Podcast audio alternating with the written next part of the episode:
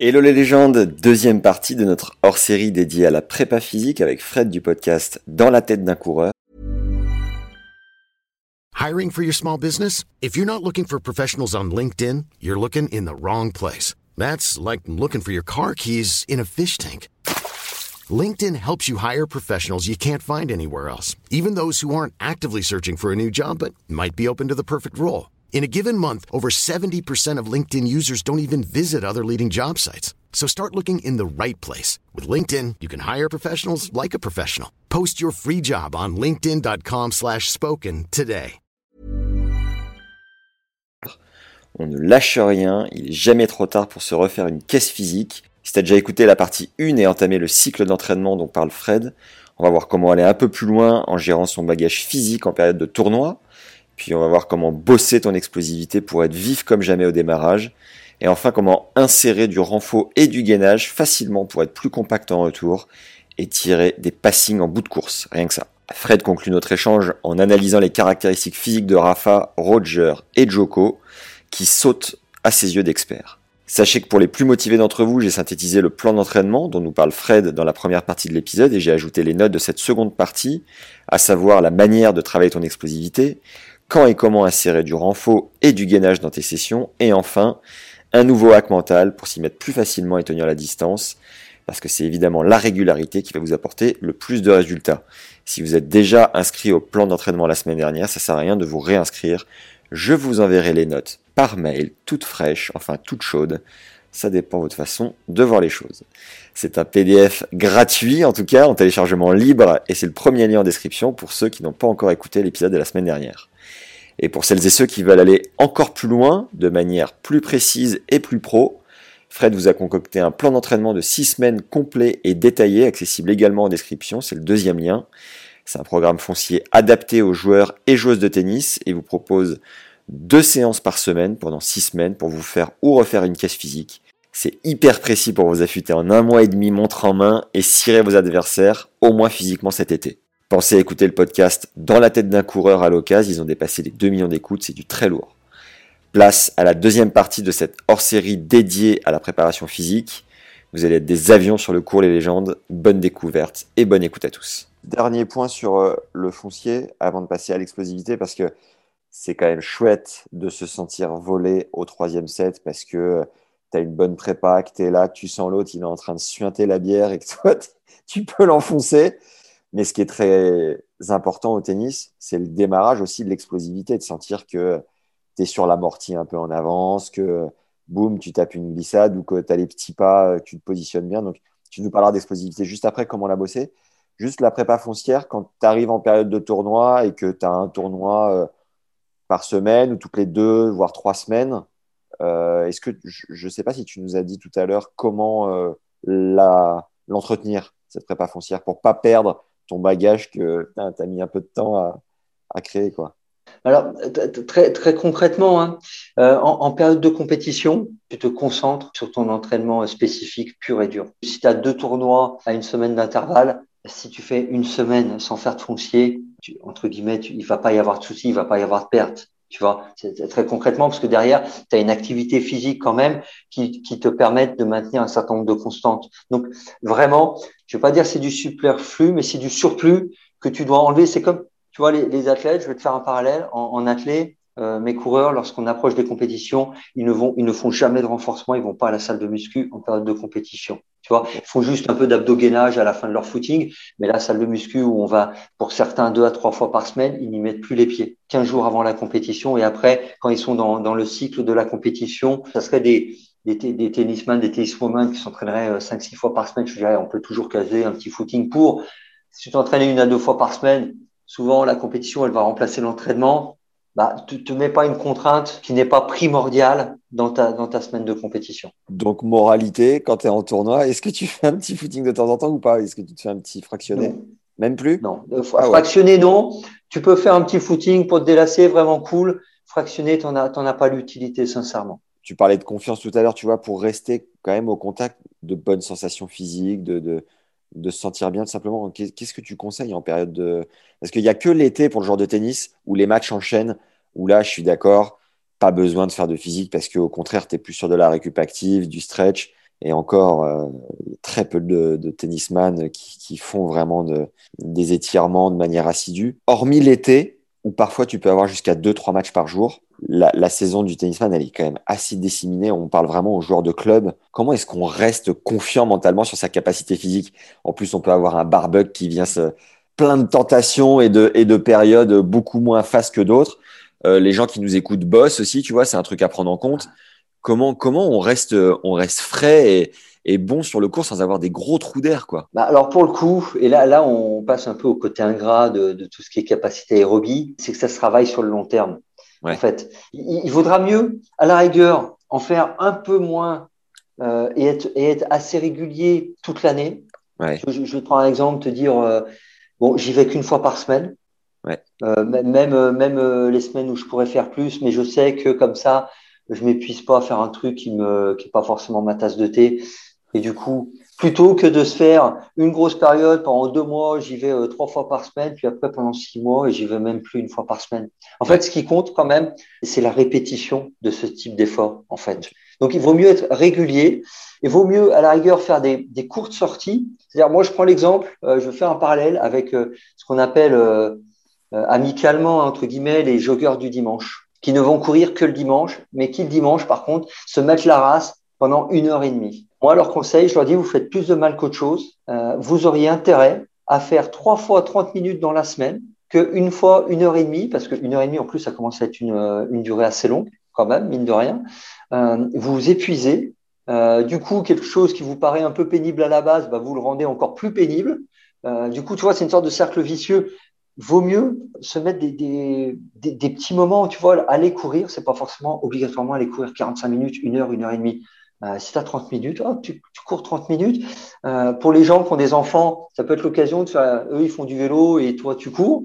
Tu vois, ça peut être un ouais. truc comme ça. Ça peut toujours faire un moment sympa en famille. Moi, je fais ça avec mon gamin, hein, très, très personnel, tu vois, mais footing un peu cool. Je vais avec mon gamin, que ça se fait toujours une petite sortie sympa. Alors, il court un peu plus que 30 minutes, il est, voilà, mais c'est comme ça. Mais c'est vraiment se dire, c'est la répétition un peu toute l'année et ça n'empêche pas en fait les excès. C'est-à-dire l'erreur aussi, c'est d'avoir un excès, comme tu disais, tu peux avoir les barbecues, les fêtes, machin. Et c'est le lendemain, le pire truc, c'est de te dire bon bah demain je vais faire une séance pour un peu tout brûler ça et un peu me vider. Tu vois là, là c'est le pire truc à faire. Ça c'est la blessure. Laisse-toi le temps. Hein, voilà, laisse-toi le temps bah, d'assimiler l'excès que tu as fait et puis tu vas courir deux trois jours après tranquille. Voilà, le corps il se réadapte. Quand tu es sportif quand même à la base, tu sais aussi gérer euh, les excès et pas les excès. Comme tu dis, euh, on bosse, on n'est pas professionnel, donc euh, à quelques exceptions près, on va pas s'infliger des obligations de, tennisman, tenniswoman professionnel. Il faut aussi être assez clair sur ses ambitions, sur ses objectifs et, vivre le les choses avec un vrai plaisir. Un rapide break pour vous rappeler que j'ai synthétisé les conseils de Fred dans un document PDF gratuit, premier lien en description. Et si vous voulez aller plus loin et investir dans votre prépa physique, vous avez un plan d'entraînement spécifique au tennis de 6 semaines et c'est le deuxième lien en description. Ouais, tu parlais de régularité, je pense que c'est vraiment le, mot à retenir. Les, les deux autres euh, trucs que j'aimerais qu'on aborde, c'est euh, donc l'explosivité, comment tu la bosserais pour le joueur de tennis de, de ton expérience? Et tu parlais d'une un, astuce euh, maligne, c'est d'inclure un peu de renfort et de gainage à la fin des, des sessions de footing, parce que clairement, c'est le genre de truc qu'on n'aime pas forcément faire non plus. Mais voilà, une fois que mentalement t'es chaud, tu t'es fait au moins une demi-heure de footing, bah forcément, rajouter 5, 7, 10 minutes de, de renfort, bah ça passe beaucoup mieux que de s'y mettre de but en blanc dans ton salon. Explosivité et renfort, qu'est-ce que tu peux nous transmettre, nous donner pour le rendre ludique et, bénéfique sur le long terme quoi? Le, le terme n'est pas forcément valorisant, mais il faut créer des routines, des rituels, si on veut, si on veut avoir un mot entre guillemets plus positif. Il euh, faut, faut créer un, un rituel, c'est-à-dire je vais courir, mais même une demi-heure. Après, je sais que j'ai mon petit tour. Toi, tu te fais euh, voilà un certain nombre d'exercices euh, que tu fais de manière systématique, euh, qu'il faut pas que tu sur une durée dont tu sais qu'à terme, ça sera pas tenable. C'est-à-dire, euh, je rentre et je fais 20, 25 minutes, 30 minutes d'abdos-gainage. Non. Moi, mes athlètes qui sont voilà des, des gens qui courent beaucoup, euh, ils rentrent, c'est euh, 10 minutes après un footing, après des séances qui n'ont pas été trop éprouvantes, parce que quand, quand la séance était éprouvante, tu as besoin de récupérer, bah, ils font euh, 10 minutes abdos-gainage. Tu vois, tout simplement, un petit circuit tout simple. Tu aurais, aurais deux, trois exercices là concrets, euh, simples à suivre euh... Alors, l'exercice le plus simple, et en plus, qui est vraiment l'exercice de gainage absolu, c'est ce qu'on appelle la planche. qui est vraiment l'exercice euh, absolu. Euh, beaucoup s'évertuent à, à, faire, à faire des crunchs, euh, alors que sincèrement, le crunch, à part pour donner des, de belles tablettes de chocolat, n'a pas énormément d'intérêt, que ce soit pour le tennisman, euh, le coureur. En fait, les abdos, les grands droits, euh, ce sont les muscles qui te permettent de baisser tu vois, de, de, de, de, baisser le haut du corps. Et, et du coup, c'est pas un geste que tu as. Et la planche, plutôt main ou coude, et combien de temps? Je te dirais que le temps, là, je tiens la réponse de Normand. Euh, le temps, ça dépend aussi de tes, tes, capacités, mais déjà, si tu commences par euh, 30 secondes de maintien, c'est pas mal. Moi, j'ai plutôt tendance à privilégier la pose sur les coudes, tout simplement parce que souvent, quand tu le fais bras tendu, euh, ce que certains appellent l'araignée, tu as une fatigabilité des bras qui intervient également et qui peut un peu altérer la, la justesse de ton maintien euh, technique. Et, et ça, c'est vachement important. La planche, c'est vraiment, je contracte mes abdos et je serre les fesses. Et en gros, si quelqu'un vous regarde ou si vous regardez dans une glace, que vous ayez vraiment un alignement entre votre cheville, genou, hanche et l'épaule. Hey, I'm Ryan Reynolds. Recently, I asked Mint Mobile's legal team if big wireless companies are allowed to raise prices due to inflation. They said yes. And then when I asked if raising prices technically violates those onerous two-year contracts, they said, "What the f*** are you talking about? You insane Hollywood ass." So to recap, we're cutting the price of Mint Unlimited from $30 a month to just $15 a month. Give it a try at mintmobile.com slash switch. $45 up front for three months plus taxes and fees. Promo for new customers for limited time. Unlimited more than 40 gigabytes per month. Slows. Full terms at mintmobile.com. Les gens qui ont des fesses plus galbées, évidemment, ça va ressortir ou pas, mais il faut vraiment que vous soyez le plus bas possible. Souvent, la grosse erreur, c'est d'avoir le bassin qui est trop haut. Souvent, ça baisse les fesses. Et par contre, il faut pas les baisser trop non plus, parce qu'il faut pas creuser. C'est vraiment, Yes. faut la juste position. Et il faut, par contre, là où j'insiste, c'est planche de face et planche côté, chaque côté et le dos aussi. C'est-à-dire que souvent, on voit la planche, les, les gens qui font la planche que dans un sens, c'est-à-dire que de face, c'est très bien, mais il faut aussi renforcer les latéraux et derrière l'ombaire, même si globalement, vous allez le renforcer en faisant que de face, mais alterner. Et une fois que vous maîtrisez l'exercice, euh, sincèrement, la planche, euh, même quand vous maîtrisez, très concrètement, le tour, c'est une minute face, 30, minutes, euh, 30 secondes côté gauche, 30 secondes côté droit, une minute dos. Vous faites ça à chaque fois, tu n'as pas besoin de beaucoup plus. Et une fois que vous maîtrisez vraiment, bah, vous pouvez apporter des petites modifications. Par exemple, quand vous êtes de face, bah, sur une minute, pendant 20 secondes, vous levez la jambe, vous êtes que sur un appui, c'est-à-dire vous levez la jambe droite, voire euh, jambe droite, bras gauche. Après, vous trouvez des petites astuces pour pas toujours faire le même type d'exercice et les rendre un peu vivants. Yes. Explosivité, du coup, est-ce que tu aurais des choses qui deviennent euh, pareil, on est sur du fun, euh, on a compris hein, de toute manière. hein. Tout ça, c'est un plaisir, c'est un bonheur. Moi, je trouve que le, le plus sympa, c'est toujours de le faire en groupe. Le côté on est ensemble, un peu convivial, euh, pousse aussi au dépassement, notamment sur les hautes intensités. Donc, ça va, ça peut vous, vous aider un peu. Et c'est pareil, on parlait tout à l'heure de, de petits hacks pour un peu se, se, se pousser, aller, aller, aller faire sa séance. Bah, c'est de donner rendez-vous à quelqu'un. Euh, tiens, viens, on va courir ensemble parce que on on n'a on n'a jamais aucun remords de se, de se faire faux bon à soi-même. C'est plus délicat avec les autres. L'engagement auprès de quelqu'un d'autre et l'engagement auprès d'un objectif. Euh, C'est-à-dire que si tu t'inscris à ne serait-ce qu'un 10 km, ta carotte à terme et, ou alors euh, une série de deux ou trois tournois, tu sais que euh, sur la période euh, qui précède, tu as envie d'y aller. Et c'est alors l'explosivité. Alors elle, peut se travailler de deux, de deux manières. Si tu veux vraiment rester que, sur de la course, en fait, tu vas alterner. Par exemple, on va reprendre un, exercice très simple. On va le prendre en milieu, en milieu forestier. Tu fais 15 secondes de chaise. hein, on connaît tout ça contre un arbre. Et après, tu te fais 10 secondes pleine balle, comme un sprint. Ah, évidemment, tu t'es échauffé avant. Tu t'es Ouais. échauffé avant. Tu peux avoir un autre exercice où tu as ce qu'on appelle le squat jump. Tu sais, c'est c'est air squat, là, avec, avec un petit saut ou du Ouais. air squat tout court.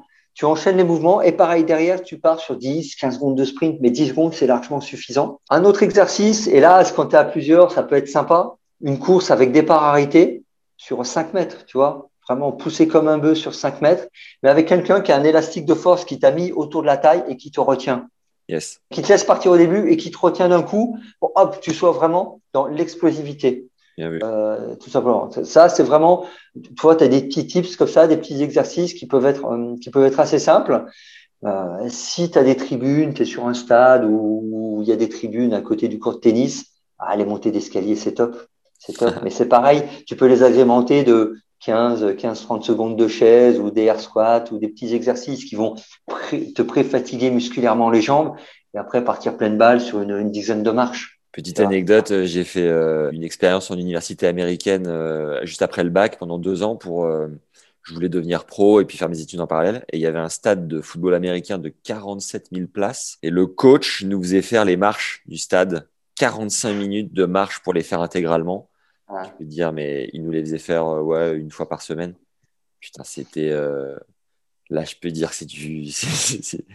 C'est de, la, de la vivacité. Et euh, putain, on terminé, mais trempé de la tête aux pieds. Mais c'était franchement, c'était un bon. Mentalement, ça te forge aussi. Hein, ça te, tu, tu bosses, quoi. Tu bosses dans tous les compartiments. Bon, bah top. Fred, un grand merci. On arrive, euh, on a évidemment euh, dépassé très largement ce que je voulais qu'on fasse au départ, mais c'est encore mieux que prévu. Est-ce que, pour conclure, tu peux nous dire de ton œil d'expert à toi, d'un point de vue physique, ce que tu penses des caractéristiques ou des capacités de Rafa Nadal, de Federer et de Djokovic. Dans l'ordre que tu veux, les caractéristiques que toi, quand tu les regardes, te sautent aux yeux, leurs forces, peut-être leurs faiblesses, enfin bref. Si tu pouvais nous dire 30 secondes euh, sur chacun. Bah, tu, vois, on parlait d'explosivité, force explosivité. Pour moi, hein, on est en plein euh, ce qu'est Raphaël Nadal, hein, j'invente rien. Le constat, c'est vraiment un, peu de, de fond de cours. Euh, D'ailleurs, on voit, on voit son gabarit. Souvent, le gabarit euh, d'un sportif fait, ressortir euh, ses caractéristiques. Il est, il est, comme, comme on dit euh, dans un langage un peu familier, il est quand même sacrément gaulé, le garçon. Il est bien bâti. Et on voit qu'il a eu besoin d'organiser son organisme autour de son style de jeu puncher, c'est-à-dire que Évidemment, on pourrait dire il, a, il tape là-bas, il a besoin que d'un gros bras, mais on voit que l'ensemble de son corps est aussi adapté, et ça, c'est vraiment une donnée qu'il faut avoir en tête, adapté à son style de jeu, parce que pour pouvoir taper fort, il faut pas qu'un bras qui soit fort, parce que derrière, il faut aussi euh, qu'il ait des, des, cuisses assez puissantes euh, pour lancer le mouvement. Euh, parce que souvent, ce qu'on oublie, c'est qu'un mouvement de bras, il prend, sa base dans ton appui au sol, et voire même quand tu en extension dans la force que vont te transmettre tes jambes et que tu vas donner à la balle derrière. En fait, il faut bien comprendre tout le cheminement. Quand tu vois notamment les cuisses qu'il peut avoir, c'est franchement, ça, va être un compliment ce que je veux dire, mais c'est un vrai bœuf. Il travaille énormément la, la, force explosivité et notamment en salle. Tu vois, ça, se voit que, à mon avis, quand il fait des squats et qu'il met et la barre derrière les épaules, euh, c'est pas pour lever 30 euh, kilos, quoi, très concrètement. Roger, pour te pour enchaîner avec lui, il a un prépa physique depuis ses plus jeunes années, Pierre Paganini, et euh, ils ont une préparation physique qui est très euh, mystérieuse. Tu vois, ils sont toujours à l'abri des des caméras, des regards. Sa prépa physique est 100% secrète. Alors toi, l'expert, tu penses qu'elle est faite de quoi? Alors moi, déjà, je te dirais, je pense qu'il a raison. Je pense que c'est toujours bien de garder ses petits secrets. Déjà, tu dévoiles pas tous tes tous tes tips. Et de deux, ça, ça peut inciter le doute chez l'adversaire. Je, pense que c'est un athlète qui, pour le coup, a une préparation physique qui, est plus douce euh, et qui, si, on, si on parle vraiment en termes de travail, par exemple, de, de musculation, qui est plus sur un travail d'endurance de force. On le voit, de hein, façon physiquement, ça se voit qu'il n'est pas sur un travail de développement, euh, force, explosivité, puissance, même s'il travaille inévitablement, toujours, tu travailles toujours un peu chaque domaine, mais tu as toujours un domaine qui est privilégié et qui est adapté euh, à ton physique. Je, je pense que alors après, je sais pas, ça sera à voir sur une course, mais je pense que ça peut être un bon coureur à pied.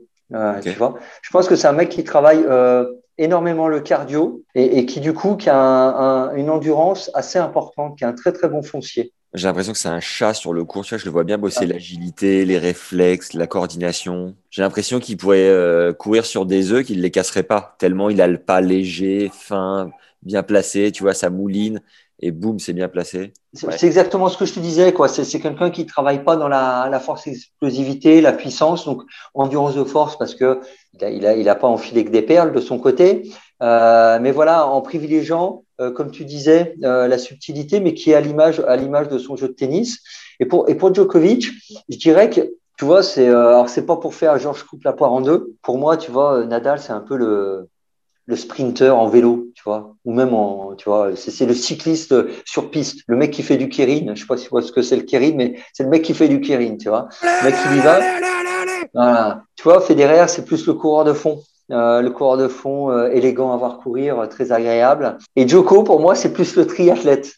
Tu vois, il est entre les deux. Avec quand même, si on doit faire un peu pencher d'un côté, il pense plus, il penche plus sur la force explosivité euh, que sur l'endurance de force. Je, pense que si on devait peser ou faire un peu le compte de, sa prépa physique et le comparer à, à ses deux comparses Nadal et Federer, je pense qu'il aurait plus de points communs avec, avec Nadal que Federer.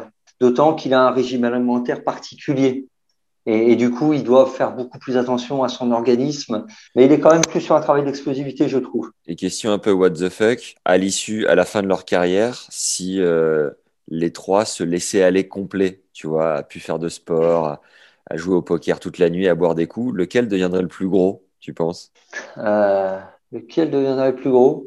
Putain, c'est dur.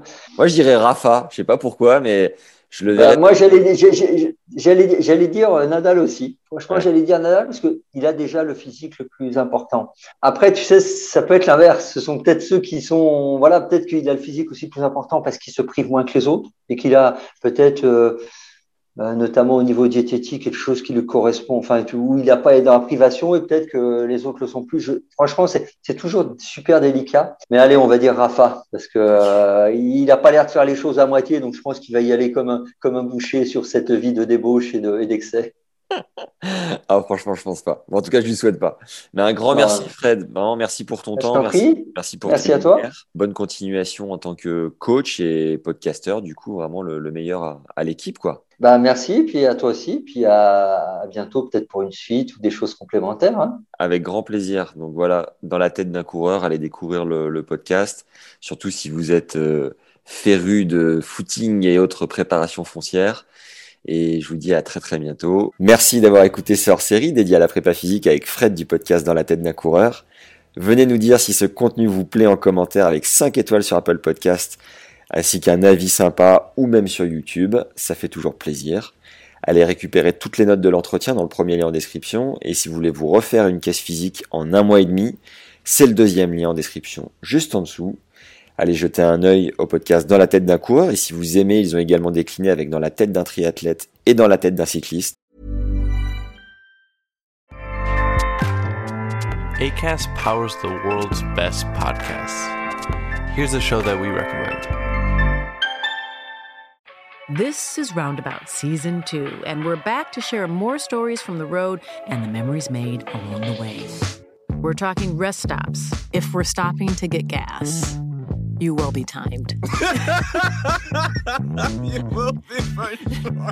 Misguided plans. I grew up in the city, so I have like, you know, a healthy fear of real extreme darkness. this was like wilderness a lot of laughs. Y'all weird, but you, yeah, you, you were different. Like you were real different, bro. I can't really put my finger on it.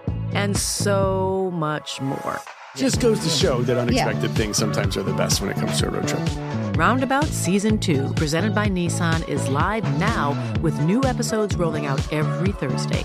Listen and subscribe wherever you get your podcasts.